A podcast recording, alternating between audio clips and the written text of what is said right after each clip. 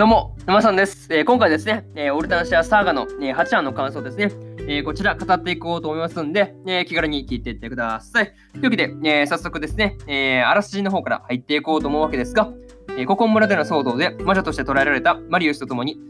フェールトゥール監獄へと収監されてしまったアルフレッドとデフロット。しかし、2人はモーリスとクーの協力を得て監獄を脱出。待ち構えていた元王国騎士ルーカンを退け、今まさに処刑されんとするマリウスの救出へ向かう。黒騎士リリエを前に絶対絶命の危機絶対絶命の危機が迫るも、そこへ集った仲間たちと共に戦う。オルタンシア王国の未来未来に希望の火を灯す王女の奪還のためにというね、えアニメ公式サイトからの引用になります。ここからですね、えー順次感想になっていくわけですが、まずは一つ目ですね、えー封じられた記憶というところで、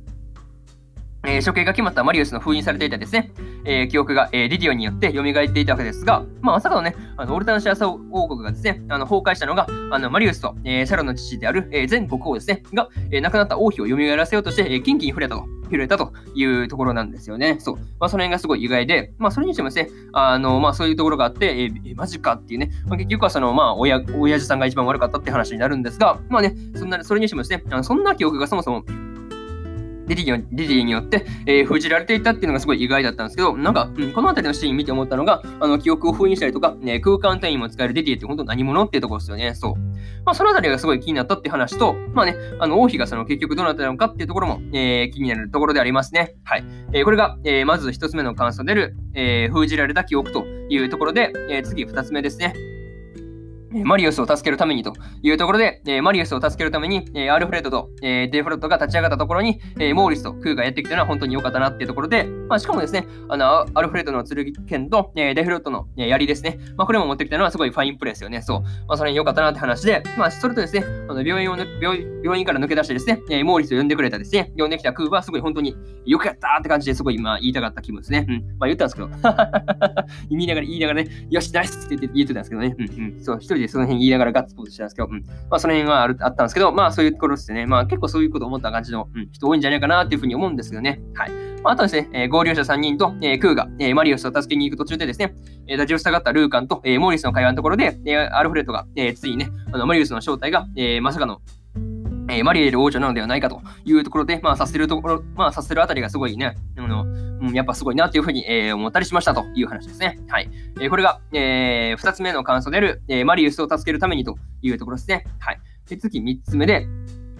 えー国中からの応援というところで、えーマリウスを助けるためにですね、えー今まで出てきた人たちが全員出てくるっていう展開がすごい熱かったですね。うん。いや、オリビエ領からですね、えーアデルハイドが兵を率いてきたりとか、4話のところで、えーちらりと登場した、えーベルタランとか、えー島からですね、あのジムとマリーが、えー駆けつけてくるっていうのがすごい熱かったですね。うん。いや、もう全員集合って感じがあって、ね、いや、いいな、こういう展開好きやーって思って見てたんですけどね。いや、マジでこう、すげえなって思ったんですけど、うん、みんなを集結させたのはその前回に出てきた、えーアデルだったんですよね。そう。あなるほど、確かにこれは影の功労者だっていうふうに、えー思ったりしました。うん。なかなかすごいですよね。駆けずり回って、みんなを読んで説得して集めてくるんですからね。うん。まあ、その辺すごいなっていうふうに思ったという話ですね。はい。まあ、ただね、えーモーリスとルーカン、モーリスと、えールーカンと、えーアーデルハイドですね、の3人がかりでも倒せないディディが強すぎるなというふうに思うわけですが、うん、ここでそのディディを逃がしたってところがすごいどう影響するのか、うん、ちょっと気になるところでありますね。はい。まあ、何はともあれね、えーマリウスを助けることができたのはすごい本当に良かったなというふうに、えー思ったりしました。はい。えーこれが、え3つ目の感想出る、えー国中からの応援というところですね。はい。で、最後にというパートに入っていくんですが、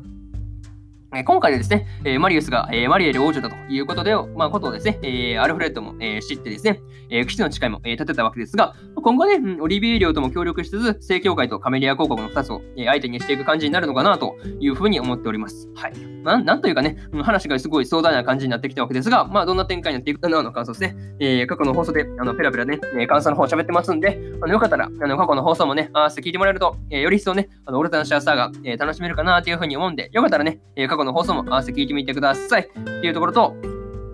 えーそうですね、えーただね、その過去の放送なんていちいち遡ってられるからめんどくせえってね、うん、感じで結構そうですね、まあ、思う方もね、多分多いし、自分自身、うんそう思うんで、うん、沼さん、私、沼さん自身思いま思いますんで、えー沼さんのね、あの、ツイッターの方で、あのーなんていうの、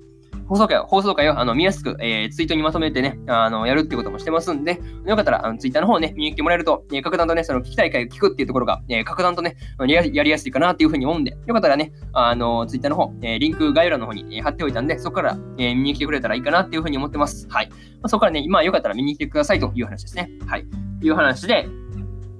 えー、っていうのと、えー、なんだっけ。